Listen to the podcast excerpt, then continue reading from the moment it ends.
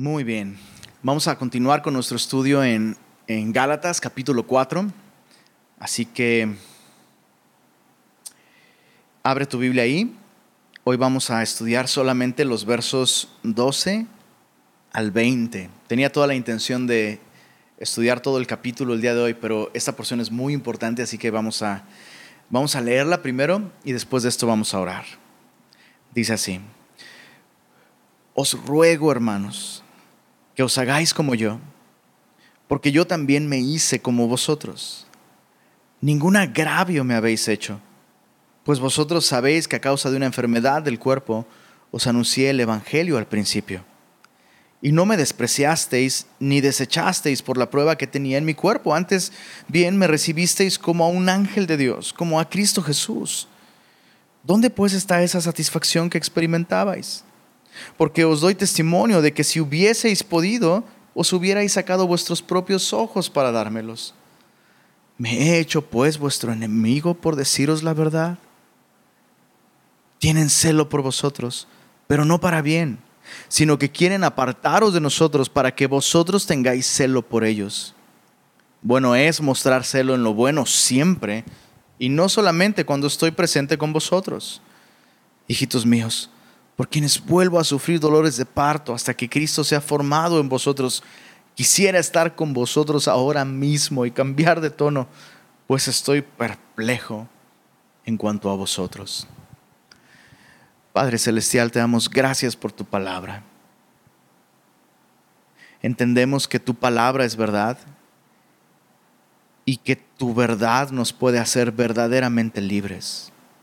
Libres del error, libres del pecado, libres de nuestro egoísmo, libres de nosotros mismos, libres para conocerte, amarte, disfrutar de ti, pero también libres para disfrutar de la relación con nuestra iglesia, Señor, con otros creyentes.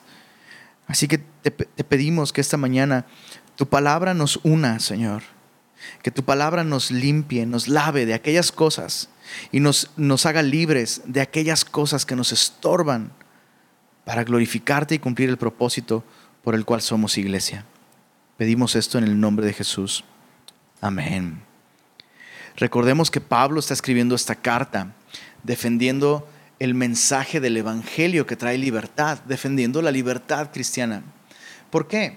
Bueno, porque eh, eh, estos Gálatas a los que Pablo les está escribiendo son personas que vivían en Galacia, a las que Pablo alcanzó con el Evangelio, con el mensaje de la gracia liberadora de Jesús. Pero ahora ellos se han apartado, eso muy claro aquí en esta porción que estamos viendo. No solo se apartaron de Pablo, se apartaron del mensaje que Pablo predicaba. Y eh, es un poco complicado esto, ¿no? A, la hora de, de, Pablo estar escribiendo esta carta, de pronto pareciera como si Pablo está defendiéndose a título personal, como si Pablo está defendiéndose a sí mismo, como si Pablo estuviera ofendido de que los Gálatas dejaron de escucharlo a él y abandonaron la iglesia por cambiarse de iglesia a la iglesia judía. Pero eso no es lo que está sucediendo aquí. Pablo está escribiendo esta carta y si Pablo ha escrito de un modo tan duro, de un modo tan severo, ¿qué tan duro? ¿Qué tan severo? Bueno, recordemos que Pablo incluso eh, es una carta con un tono tan vigoroso y tan fuerte que Pablo no les da ningún elogio, como, como todas sus cartas normalmente traen un elogio a la iglesia. Pablo no hace ningún elogio a esta iglesia y Pablo les dice incluso tontos, oh Gálatas tontos o insensatos. Entonces, vaya que Pablo les ha hablado de un modo muy severo. Insisto, no es porque Pablo está sentido u ofendido, sino es porque lo que está sucediendo con ellos es algo que los pone a ellos en riesgo y en peligro. Pero vamos, vamos viendo cómo en esta sección Pablo cambia de un tono doctrinal. En los capítulos 3 y 4 Pablo ha estado hablando con, un, con un fuerte contenido doctrinal y Pablo cambia este tono, digámoslo así, un, tono personal. Pablo ya no está hablando como, como un gran teólogo y como, como un gran maestro, sino como un gran pastor con ruegos. Mira, dice así en el verso, verso 12, os ruego hermanos que os hagáis como yo, porque yo también me hice como vosotros. ¿De, ¿De, qué está hablando aquí? Bueno, Pablo lo que está diciendo así llanamente, lo que Pablo está diciendo es, oigan, yo no llegué a ustedes como judío vendiéndoles el judaísmo. ¿Por qué ahora ustedes se quieren hacer judíos? Y, y esto, esto revela el problema una vez más. Ellos ahora quieren judaizar. Entonces, él, que no era judío, desechó todas aquellas cosas culturales del judaísmo que le estorbaran para que ellos pudieran recibir y escuchar el Evangelio. O sea, no sé, por poner un ejemplo, ¿te imaginas? Eh, bueno, nos encantaría escucharte, Pablo, ¿por qué no, por qué no este, nos reunimos y llevamos algo de comida? Y, no, no, no, yo no puedo, porque yo soy judío y no puedo comer con gentiles. Claro que eso hubiera significado un estorbo para el Evangelio. Pero Pablo estuvo dispuesto a ceder, a hacer a un lado esas cosas para poder alcanzarlos con el Evangelio. Y ahora ellos están poniendo un estorbo en su relación con Pablo por volverse judaizantes. Es absurdo. Ahora, antes de, avanzar en, en nuestro estudio, vale la pena recalcar que esto revela cómo Pablo fue, siempre fue flexible de un modo personal. De un modo cultural, Pablo estuvo dispuesto a hacer a un lado cualquier cosa no esencial, cualquier cosa que pudiera significar un estorbo, para que otros escucharan el Evangelio y recibieran el Evangelio, Pablo lo hacía a un lado. Es lo, que, es lo mismo que Pablo les dice a los corintios en 1 Corintios 9, verso 19 en adelante, dice así, Dice, por lo cual, siendo libre de todos, eso es lo que hace la gracia, lo que hace la verdad de la palabra de Dios, nos hace verdaderamente libres. ¿Qué es lo que hacía Pablo con esa libertad? Dice, bueno, me he hecho siervo de todos para ganar a mayor número. Me he hecho a los judíos como judío para ganar a los judíos, a los que están sujetos a la ley, aunque yo no esté sujeto a la ley, como sujeto a la ley para ganar a los que están sujetos a la ley. Bueno, ¿tiene algo de malo seguir guardando el Shabbat? No, pues no. Pablo decía, yo sé que guardar la ley no es para salvación, pero si quiero alcanzar a, a mis parientes judíos, pues si ellos me invitan a pasar el Shabbat con ellos, no les voy a decir, oigan, esas cosas ya no son para mí porque yo soy cristiano y eso no tiene ningún valor. No, tampoco es malo. No estoy haciendo eso para ganar el favor de Dios. Así que, pues, si mi pariente judío que aún no ha creído en el Mesías, que aún no ha creído en Cristo, me invita a, alguna ceremonia judía o a guardar el Shabbat con él, pues voy a guardarlo con él y voy a guardar las restricciones kosher y todo eso para poder predicarle el Evangelio. El verso 21 dice, a los que están sin ley, como si yo estuviera sin ley, no estando yo sin ley de Dios, sino bajo la ley de Cristo, para ganar a los que están sin ley. Entonces hay un gentil que invita a Pablo a comerse unas carnitas con carnita de murciélago con salsa sin COVID-19 y Pablo dice, pues no me encanta el murciélago, pero pues voy a comer, aunque la ley lo prohíbe. ¿Para qué? Para ganar a este hombre que es lo único que me puede invitar a comer el día de hoy y que, y que tiene hambre de escuchar el Evangelio. Verso 22, me he hecho débil a los débiles para ganar a los débiles, a todos me he hecho de todo para que de todos modos salve a algunos.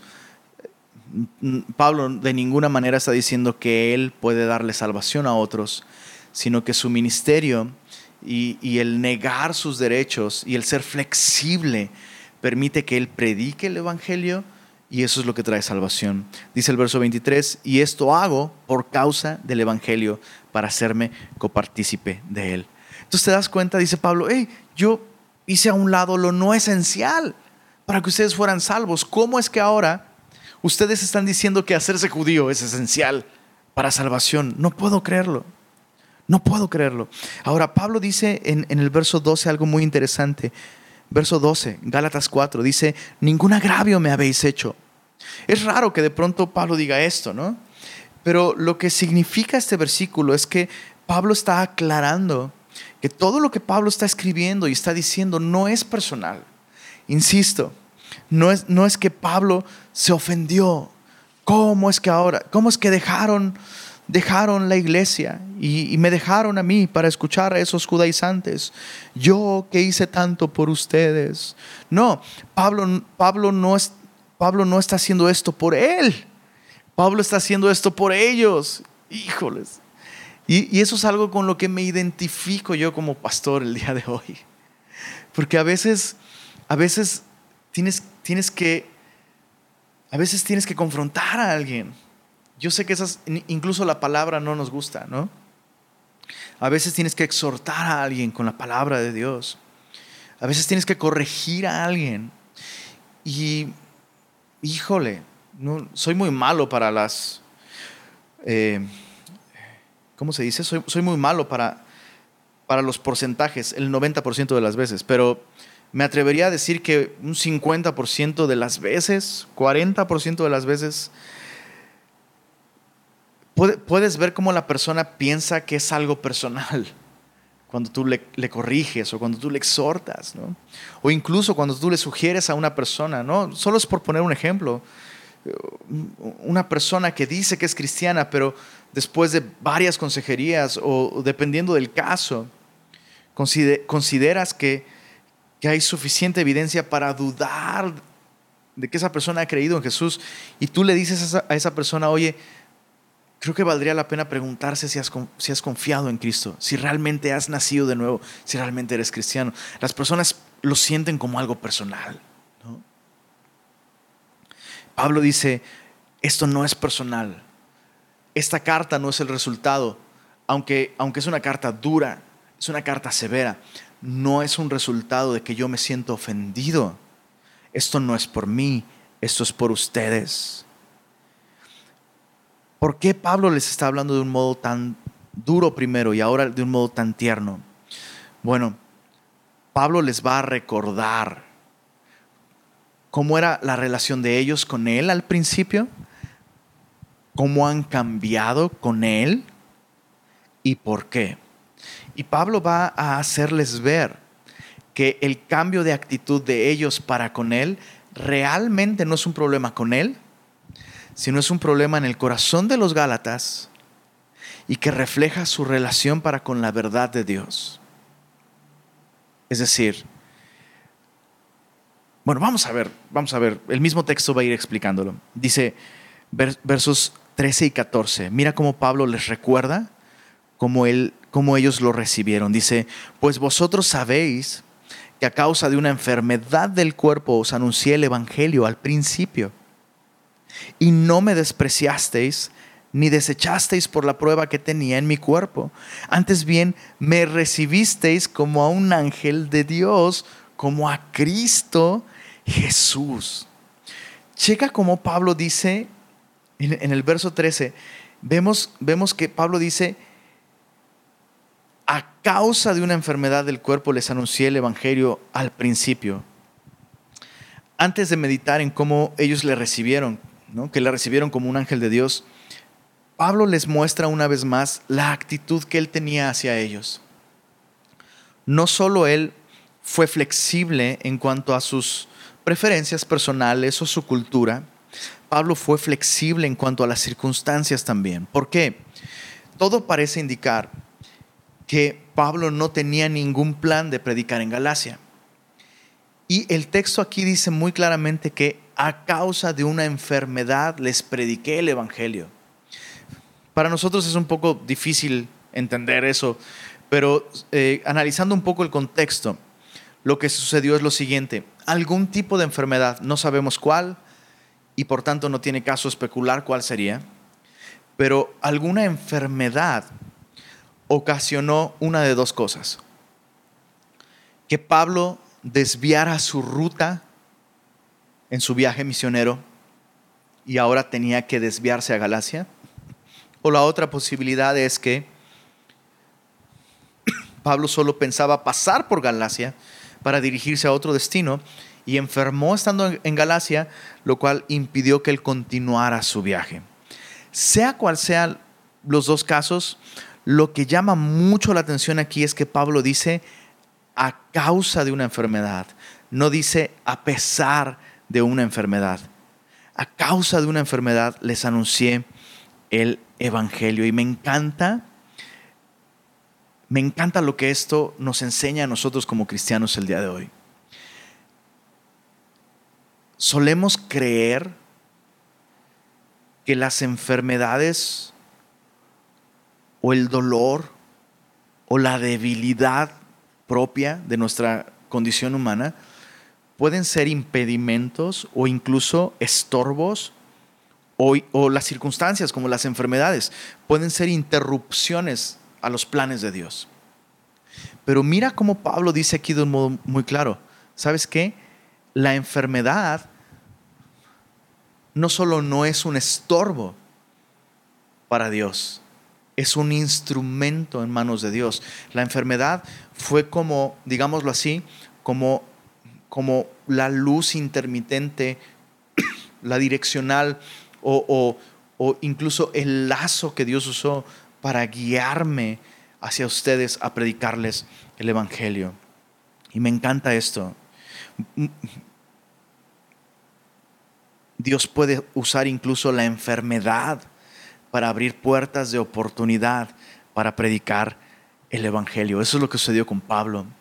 Y no puedo evitar asombrarme de lo pertinente que es este principio en, el día de hoy. El, el día de hoy, todos nosotros fuimos interrumpidos, entre comillas, por una enfermedad. Pero esta enfermedad no es una interrupción para Dios. Es algo que Dios puede y Dios quiere usar para abrirnos puertas de oportunidad para predicar el Evangelio.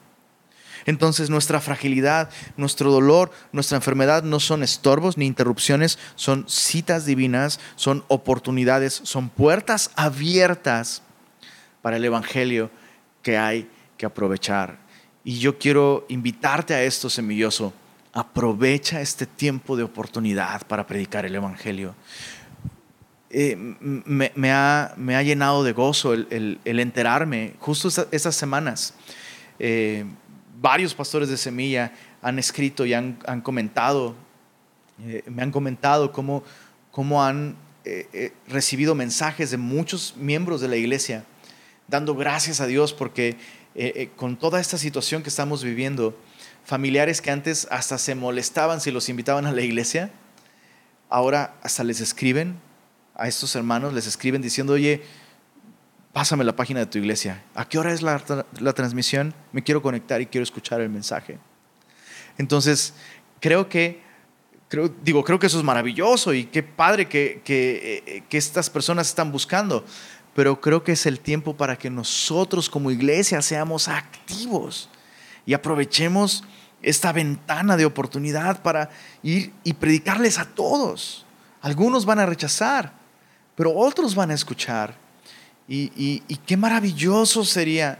Yo no sé lo que va a pasar el día de mañana, no sabemos si vamos a regresar eh, a, lo que llamamos normalidad, pero si podemos regresar a reunirnos, ¿no sería maravilloso que la iglesia se llenara de gente nueva? que, lleguemos y que de pronto digamos, ¿y toda esa gente de dónde salió? Gente nueva que pudimos alcanzar en esta ventana de oportunidad que Dios abrió para nosotros. Ahora quiero decirte esto, más allá del contexto en el que nos encontramos ahora, si tú estás enfermo, si tú estás consciente de tu debilidad, de tu fragilidad, no son de ninguna manera estorbos para Dios. Dios puede usar esas debilidades. Su poder se perfecciona en nuestra debilidad. Así que, bueno, dejando este punto y para avanzar en nuestro texto, nota cómo Pablo dice, dice, pues vosotros sabéis que a causa de esta enfermedad les anuncié el Evangelio y no me despreciaron ni me desecharon por la prueba que tenía en mi cuerpo, antes bien me recibieron como un ángel de Dios, como a Cristo Jesús. Entonces todo parece indicar que esta enfermedad en el cuerpo de Pablo era una prueba para los Gálatas. De hecho, alguna traducción que leí decía, no, no, me, no me desecharon, no me rechazaron, aunque se vieron tentados a hacerlo por la enfermedad en mi cuerpo. Entonces, muchos comentaristas dicen y sugieren que esta enfermedad había deformado tanto el aspecto físico de Pablo que era tan repulsivo y tan desagradable verlo que pues por eso Pablo está asombrado de que incluso a pesar de esta enfermedad en el cuerpo lo recibieran como a un ángel de Dios. Y, y es importante notar que Pablo no está no está reprochándoles eso. ¿no? está reprochándoles como si eso hubiera estado mal. Al contrario, está añorando eso. Está, está halagándolos porque lo recibieron como a un ángel de Dios. Esto significa mensajero. La palabra ángel significa mensajero. Entonces, no significa necesariamente que lo vieron como un ser angelical, sino que lo recibieron porque entendían que el mensaje que él traía era el mensaje de Dios. De hecho dice, me recibieron como a Cristo Jesús. Y quiero recalcar esto. Pablo no está diciendo que él tiene la, misma autoridad que Cristo Jesús. De ninguna manera. Pero el mensaje que Pablo predica y el ministerio que Pablo tenía como apóstol de Cristo llevaba la misma autoridad que si Cristo mismo estuviera predicando ese mensaje. ¿Se entiende? De hecho, bueno, para ilustrarlo mejor, el mejor comentario de la Biblia es la Biblia. Así que en Génesis, perdón, en Juan capítulo 13, en palabras de nuestro Señor Jesús, Juan capítulo 13, dice esto en el verso 20, palabras de Jesús. De cierto, de cierto os digo, el que recibe al que yo enviare, me recibe a mí. Y el que me recibe a mí, recibe al que me envió. Palabras de Jesús a sus apóstoles. Verso, perdón, capítulo 10 de Lucas. Capítulo 10 de Lucas, en el verso 16, tenemos una porción paralela, pero esta añade nuevos detalles. El que a vosotros oye, a mí me oye. Y el que a vosotros desecha, a mí me desecha. Y el que me desecha a mí, desecha al que me envió.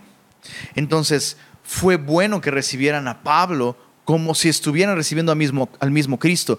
No porque Pablo tuviera la misma posición que el Mesías, sino porque el mensaje que Pablo predicaba y la autoridad de su ministerio mientras Pablo predicara el Evangelio representaban el amor y la gracia y el mensaje y la autoridad de Cristo mismo.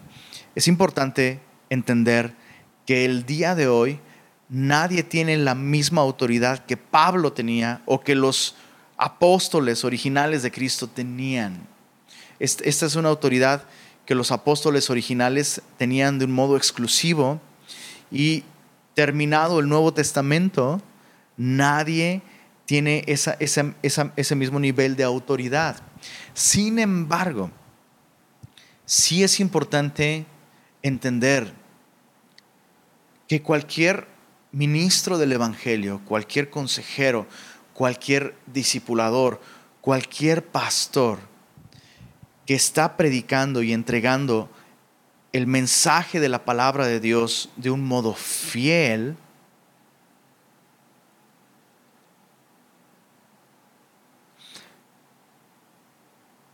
no podemos rechazar a ese ministro, a ese discipulador, a ese pastor, sin rechazar el mensaje. ¿Se entiende lo que estoy diciendo? Quiero insistir, ningún pastor puede decir, yo tengo la autoridad apostólica como Pablo y si me desechas, si desechas mi consejo, estás desechando a Dios. No, no, no estoy diciendo esto. Pero sí debemos aprender a no desechar, eh, a, no desechar a, a cualquier ministro solo porque no nos parece su estilo o su personalidad o su apariencia incluso. Eso es algo que sucede mucho el día de hoy. Y rechazar a un ministro en base a esas razones es rechazar a Jesús. Si el ministro está predicando el mensaje fiel e inalterado de la palabra de Dios. Entonces, volviendo, al, texto bíblico en, Gálatas capítulo 4, Pablo dice, hey, me recibieron de un modo increíble, pero algo cambió. Y chécate esto. Pablo no cambió.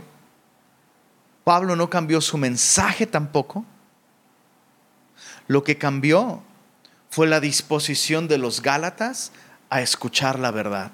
Observemos versos 15 al 18. Dice así, ¿dónde pues está esta satisfacción que experimentabais? Porque os doy testimonio de que si hubieseis podido, os hubierais sacado vuestros propios ojos para dármelos. Algunos sugieren en base a este versículo que eh, esta deformación que causaba esta enfermedad principalmente afectaba a los ojos. Puede ser. Verso 16. Me he hecho pues vuestro enemigo por deciros la verdad.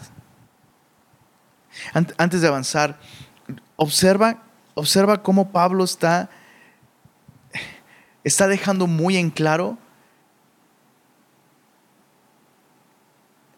que él se ha dado cuenta que ellos han cambiado con él. O sea, Pablo dice, hey, me, me recibían con tanto gozo,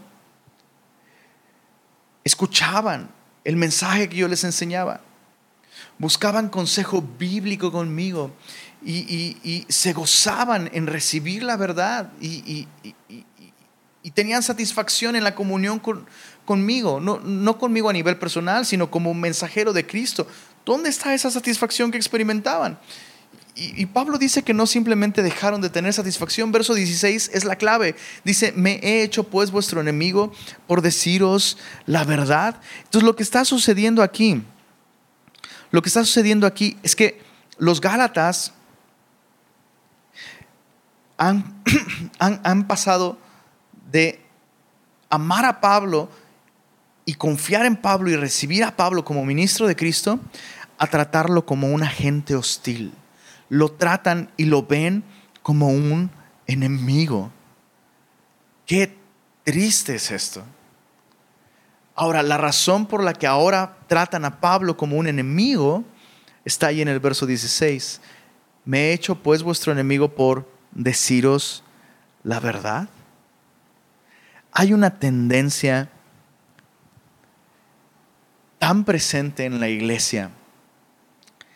Y a, veces pienso que es un problema local, ¿no? Que es un problema solo de aquí o que es un problema solo de nuestro tiempo. Pero es algo que yo veo aquí, lo que estamos aprendiendo es que es un problema que ha existido siempre. ¿Cuál es este problema?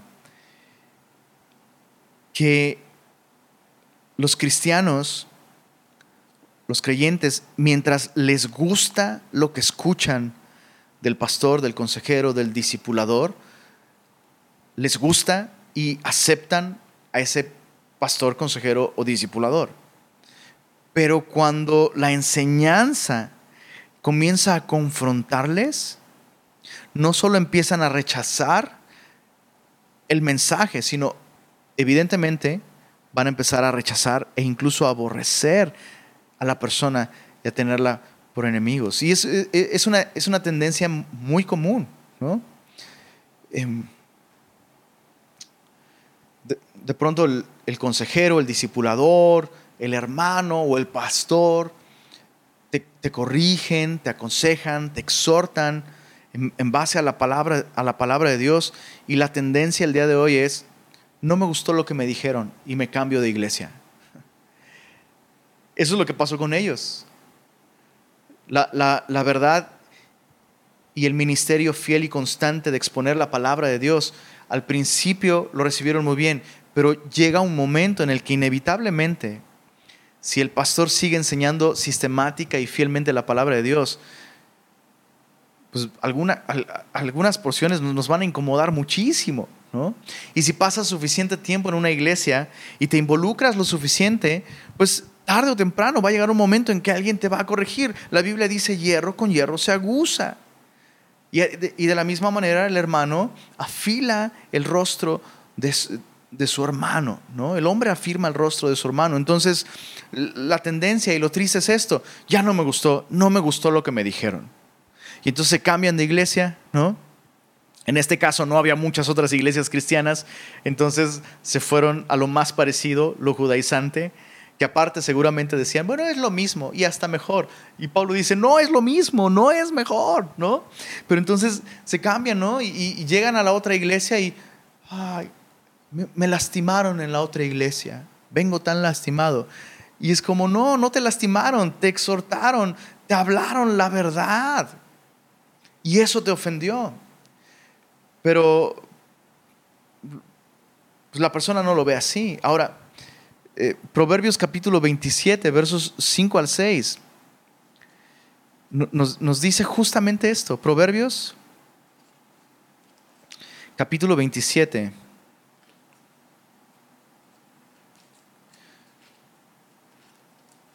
versos 5 al 6. Dice así, mejor es reprensión manifiesta que amor oculto. Fieles son las heridas del que ama, pero importunos los besos del que aborrece. Qué clarito está. ¿Te das cuenta ahí?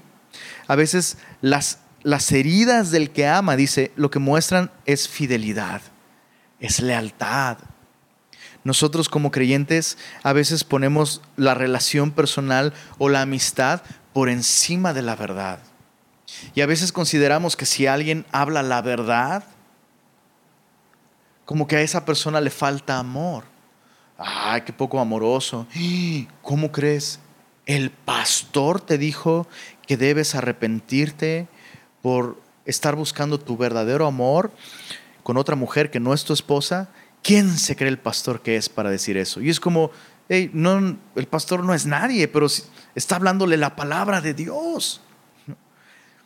Y, híjole, bueno, no quiero, no, quisiera dar más ejemplos de esto, pero eso es exactamente lo que está sucediendo con, con, los corintios y, perdón, con los gálatas. Y hay que preguntarnos nosotros esto, ya que esto es algo que sucedía entonces y sigue sucediendo el día de hoy. ¿Qué tipo de actitud tenemos nosotros hacia la verdad y hacia aquellos que nos hablan la verdad de la palabra de Dios?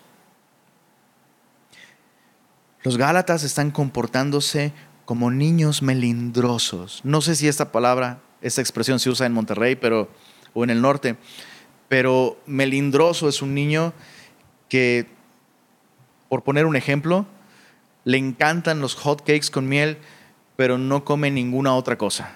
No come verduras, no come pollo, no come carne, no come nada. Y cuesta trabajo que acepte, que acepte esas cosas que, dicho sea de paso, las necesita más que hot cakes con miel y, y con mantequilla, ¿no? Y como cristianos solemos tener eh, eh, eh, esa actitud. Digo, es algo, es algo muy común el día de hoy. Los cristianos buscan ministerios, iglesias que los hagan sentir bien con sus mensajes. Buscan mensajes motivacionales, buscan mensajes que me hagan sentir tranquilo y que me hagan sentir en paz. Y sabes que la Biblia está llena de eso, pero tarde o temprano la Biblia va a incomodarnos, la Biblia va a confrontarnos. O sea, no podemos ser tan arrogantes y tan orgullosos como para creer que somos tan perfectos que mm, no hay nada en la Biblia que pueda convencerme de pecado. Entonces, ¿cómo te atreves tú a sugerir? ¿Estás insinuando que soy pecador? Y es muy interesante, es muy interesante, ¿no? Que escuchas a, la persona decir amén cuando el pastor lo dice desde el, púlpito, desde el púlpito, pero cuando, cuando, alguien lo confronta y le dice, oye, estás en pecado, ¿cómo sugieres que soy pecador? ¿Por qué? Porque estamos acostumbrados a escoger y a buscar y aceptar las cosas que nos parecen agradables y a desechar aquellas que nos incomodan o que exponen nuestro pecado, nuestra hipocresía, nuestra debilidad, nuestra incapacidad. Quiero, quiero ponértelo de esta manera. No solo hacemos esto con la Biblia, insisto. Hay partes que nos gustan, partes que no y las evitamos, hasta las desechamos de nuestra vida. Hacemos esto con la iglesia también. No solo nos hemos vuelto catadores de, de, la Biblia. Ay, esto me gusta, esto no me gusta. Nos hemos vuelto catadores de predicadores. Y venimos a la Biblia y a la iglesia y a la comunión no como aquellos hambrientos que necesitan ser lavados con la palabra, renovados por la palabra, sino como aquellos que andan solo probando y calificando, ¿no? Y es muy fácil sentarse, escuchar a un predicador y poner, ah, cinco, ah, cuatro, oh, diez. Pero ese es el propósito de la Biblia. O el propósito de la Biblia es hablarnos mostrarnos aquellas cosas que Dios quiere transformar y limpiarnos y corregirnos. ¿Cómo estás tratando la verdad? ¿Selectivamente? ¿Cómo estás tratando a la iglesia, a los hermanos? ¿Aceptas a aquellos que te dicen lo grandioso que eres? Que a todo te apoyan, a todo te dan like y rechazas a aquellos que sabes que te que te pueden decir, oye, oye, eso está mal, deberías cambiar o deberías arrepentirte. Eso es lo que pasó con los corintios. Mira esto, verso 17. Dice, tienen celo por vosotros, pero no para bien, sino que quieren apartaros de nosotros para que vosotros tengáis celo por ellos. ¿Quiénes son estos que tienen celo por los Gálatas? Los judaizantes. Dice el verso 18, bueno es mostrar en lo celo, perdón, bueno es mostrar celo en lo bueno siempre y no solamente cuando estoy presente con vosotros. Entonces de pronto, solo por poner un ejemplo, esos cuates ya no llegaban a la reunión donde estaba Pablo. ¿Por qué? No, es que los judaizantes me invitaron a una reunión. Y porque y porque faltaste a nuestra reunión, nos, reunimos a las 8. Es que la de ellos es a las 8 los miércoles también.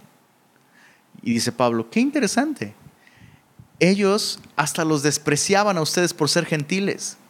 Y tan pronto yo llegué con el Evangelio, ahora resulta que están mostrando celo por ustedes, pero solo ahora que yo llegué.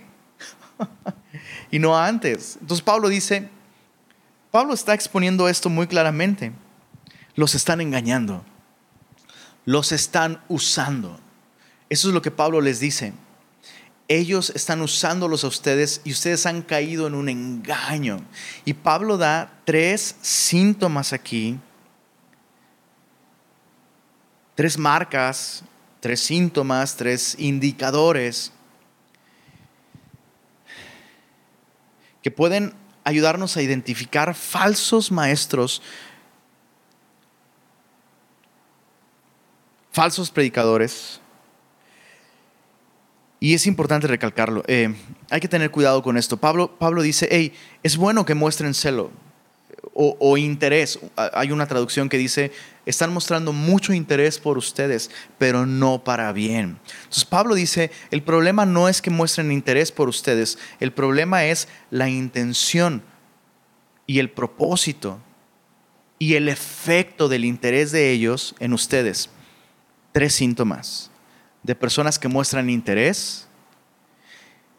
Y cuando están estos síntomas, estas señas, hay que tener cuidado porque estamos ante la presencia de un lobo rapaz. Primer síntoma, quieren apartarlos de nosotros, dice Pablo.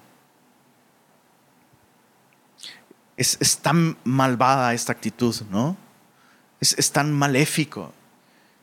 Es la actitud y es, es la manera y el estilo con la, con la que un lobo caza. ¿no? Esparce el rebaño, crea miedo en el rebaño, divide el rebaño y la oveja que más se aparta del resto del rebaño es la oveja que termina siendo presa del lobo. Y hay personas que hacen eso, personas que se presentan con tanto interés, ¿no? pero que justamente su interés, el interés de estas personas, lo, lo, que, lo, que, lo que busca lograr es apartar a esta personita, a esta ovejita, de su rebaño. Y esta persona está mostrando interés por esta oveja vulnerable. Y, otra vez considera el contexto. Estos lobos identifican, ah, mira, ay, ¿por qué estás triste? No, pues es que me exhortaron, me lastimaron en la iglesia. Ay, no, hombre, no te desanimes. Yo, yo, vente conmigo, vente. Y vamos a pasar tiempo juntos y vamos a hacer un devocional y te invito un cafecito. Y, vente, si te sientes incómodo yendo a la iglesia los domingos y los miércoles, nos reunimos en mi casa. ¿Y qué están haciendo? Empiezan a apartar a esta persona de la comunión con su iglesia local. Chicos, no me estoy sacando esto de la manga.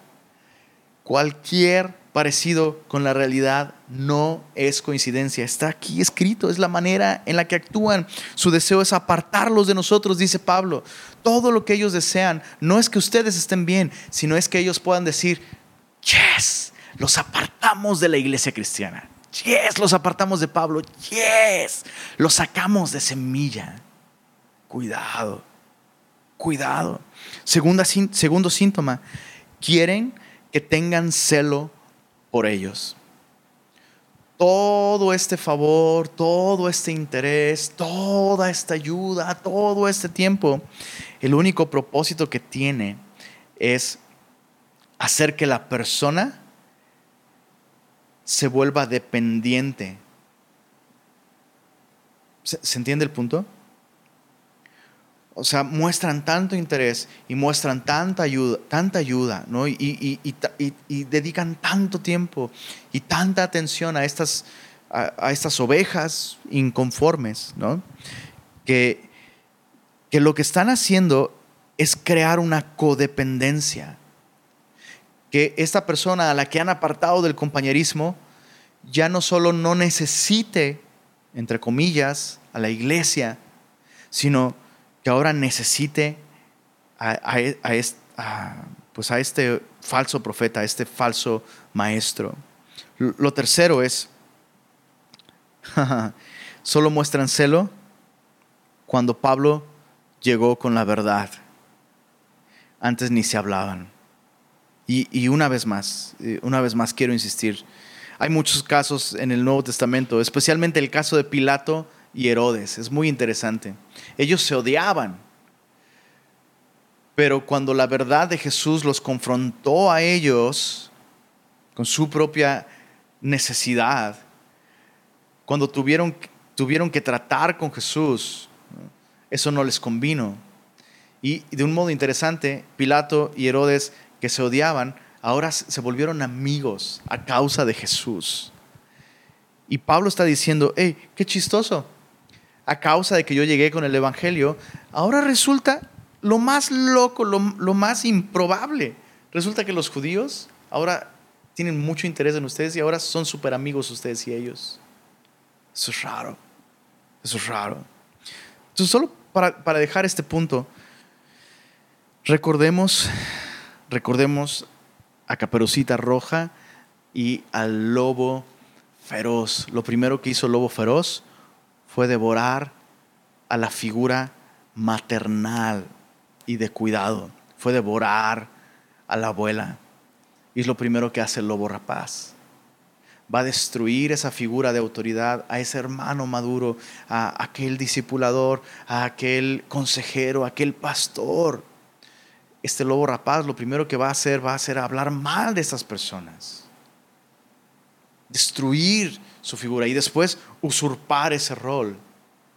Y lo primero que vas a ver es, ¡Ah! mira, ¿qué ojos, qué ojos tan grandes tienes? Sí, sí, sí, yo sí te veo. No como Pablo, que ni siquiera está aquí. Tengo ojos para ti, yo sí te pongo atención, yo sí te escucho. ¡Ay, qué orejas tan grandes tienes! Sí, para oírte mejor. Háblame, platícame. ¿Y qué te dijo? ¿Y cómo fue? Yo sí te, estoy aquí para escucharte. Y para cuando ves los para cuando ves los dientes tan grandes que tienen, ya será demasiado tarde. Quiero recalcar esto. Híjole, Semilla Monterrey, quiero recalcar esto. En Hechos 20, Pablo dice, aún de en medio de ustedes mismos, de los creyentes, se levantarán hombres que hablen cosas torcidas para arrastrar detrás de sí a los discípulos. Hay que tener cuidado. Hay que vigilar la actitud de nuestro corazón hacia la verdad del Evangelio. Y no podemos, en un sentido, no podemos ignorar también la actitud que tenemos hacia aquellos que nos predican la verdad, que nos hablan la verdad. Para terminar esta sección, versos 19 al 20, en un alto contraste con estos falsos falsos maestros, falsos profetas, falsos apóstoles, Pablo, como un verdadero ministro del Evangelio, nos muestra su verdadera actitud. Versos 19 y 20 dice, hijitos míos, por quienes vuelvo a sufrir dolores de parto hasta que Cristo sea formado en vosotros. Quisiera estar con vosotros ahora mismo y cambiar de tono, pues estoy perplejo en cuanto a vosotros. Hay dos cosas aquí que, que, me gustaría meditar. La primera es que Pablo dice, vuelvo a sufrir dolores de parto por ustedes. Y esto revela la seriedad de la condición de los de los Gálatas. Em, es, como, es como, híjole, las mujeres se pueden identificar con esto. Imagina que el hijo que más canas verdes te ha sacado, que más dolores te ha producido, ¿no? el hijo más rebelde, ¿no? el hijo que más trabajo te ha costado. Imagina que lo tuvieras que dar, que dar a luz otra vez, igualito, exactamente el mismo. ¿no? Entonces Pablo lo que está, está diciendo de alguna manera es, estoy dispuesto a volver a sufrir por ustedes, con tal de que Cristo sea formado en vosotros. Estoy dispuesto a perder, a, desgastarme por ustedes, con tal de que Cristo sea formado en vosotros. Pero lo otro que Pablo está diciendo con, esta analogía de, sufrir dolores de parto, es como si Pablo dijera, yo pensé que ya habían nacido de nuevo. Yo pensé que como iglesia, como cristianos, ya habían recibido esta vida nueva. Insisto, no es que Pablo creyera que Él regala la vida eterna, sino que Pablo está cuestionándose si realmente han creído de nuevo. ¿No te parece extraño? O sea,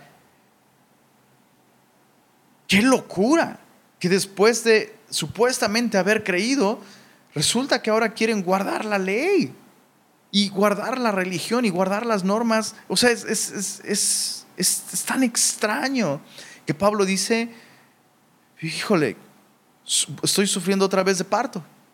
Parece que no nacieron, parece que no se lograron. Y lo, otro que me llama la atención es que Pablo dice, quisiera estar con vosotros ahora mismo y cambiar de tono, pues estoy perplejo en cuanto a vosotros. Una traducción que leí decía, no sé qué está pasando con ustedes. No sé qué hacer con ustedes. Quisiera estar allí y quisiera cambiar de tono. Pablo está admitiendo que les ha hablado en un tono muy severo y Pablo, me encanta esto. Pablo quisiera cambiar de tono y quisiera estar allí con ustedes, pero no es, no es posible, dice Pablo. Entonces Pablo no está actuando ni, ni, ni está dispuesto a actuar como si nada pasara. Pablo está dispuesto a tomar su libreta, escribir una carta o su pergamino, escribir una carta, enviarlas y decirles, están mal, están muy mal. Y el cambio que ha habido de su actitud para conmigo, el problema no es conmigo, el problema es con la verdad. Es algo que tenemos que empezar a aceptar. Muchos de los problemas interpersonales en las iglesias, en las comunidades cristianas locales. Muchos son un resultado de circunstancias, de decisiones malas, de pecado. Esos problemas se pueden solucionar confesando, arrepentimiento, perdonando, restaurando y listo. Pero cuando hay fracturas y divisiones en una iglesia, cuando una persona se aleja de su congregación, se aleja de la comunión, el problema no es circunstancial, el problema empieza por un rechazo hacia la verdad.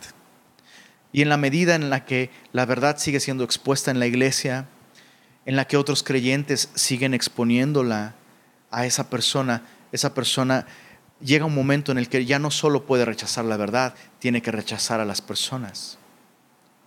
Y con mucha frecuencia las personas dicen, no, es la iglesia. Me fui de ahí por, me, fui de ahí por ellos. Me fui de ahí porque me lastimaron. Me trataron súper mal. No, aquí sí me aman. Y es importante, es importante meditar y reflexionar y preguntarnos, ¿qué estamos haciendo con la verdad? Nuestras relaciones interpersonales dentro de la iglesia pueden reflejar muchísimo. En palabras del apóstol Juan, en su primera epístola, Juan dijo esto, las cosas que hemos visto y oído y lo que palparon nuestras manos tocante al verbo de vida, eso os anunciamos, para que vosotros tengáis comunión con nosotros. En otras palabras, la comunión que tenemos como hermanos en Cristo, la comunión que tenemos dentro de la iglesia, siempre va a, siempre va a ser un resultado de estar en la misma página en torno a la verdad de la palabra de Dios, en torno al Evangelio, a las verdades esenciales del Evangelio. Cuando hay diferencias en las verdades esenciales del Evangelio o cuando empezamos a rechazar la verdad de la palabra de Dios, inevitablemente se va a truncar nuestra comunión.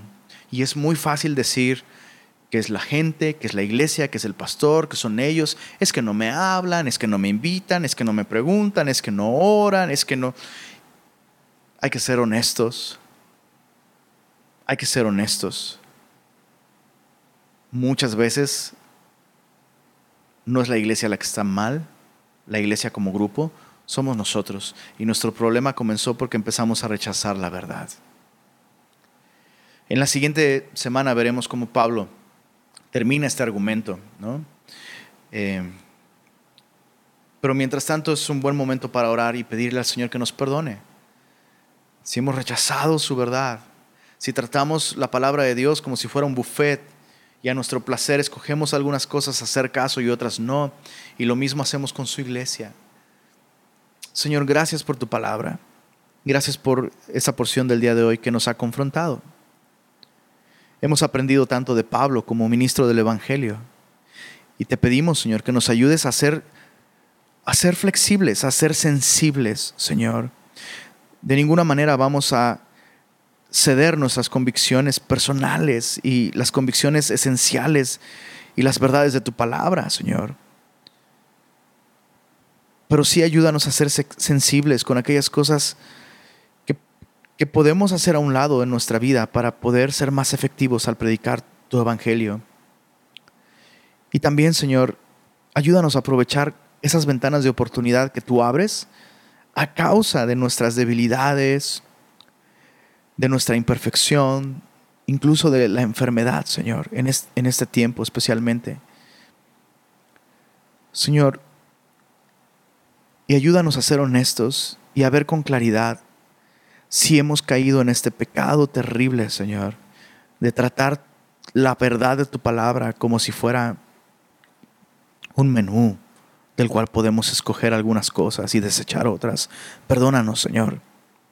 Señor, y si eso ha ocasionado que vivamos de un modo inconstante, cambiando de iglesia en iglesia, dividiendo iglesias, hablando mal de cada iglesia en donde hemos estado, Señor, y de esa manera debilitando el cuerpo de Cristo. Perdónanos, Señor. Ayúdanos, por favor, Señor, a ser suficientemente sabios para aceptar la verdad de tu palabra sin importar de quién venga. Y, Y no permita, Señor, que como cristianos sigamos viniendo a tu palabra solo para sentirnos bien. Porque tú nos has dado la verdad de tu palabra para transformarnos. Y a veces hacernos libres requiere que tú transformes y quites cosas de nuestro corazón que a veces no estamos dispuestos a ceder o a reconocer. Ayúdanos, Señor. Sigue obrando nosotros y sigue trayendo libertad. Libertad para tener comunión contigo y aceptar tu palabra y libertad para tener comunión con tu iglesia. Lo pedimos en el nombre de Jesús. Amén.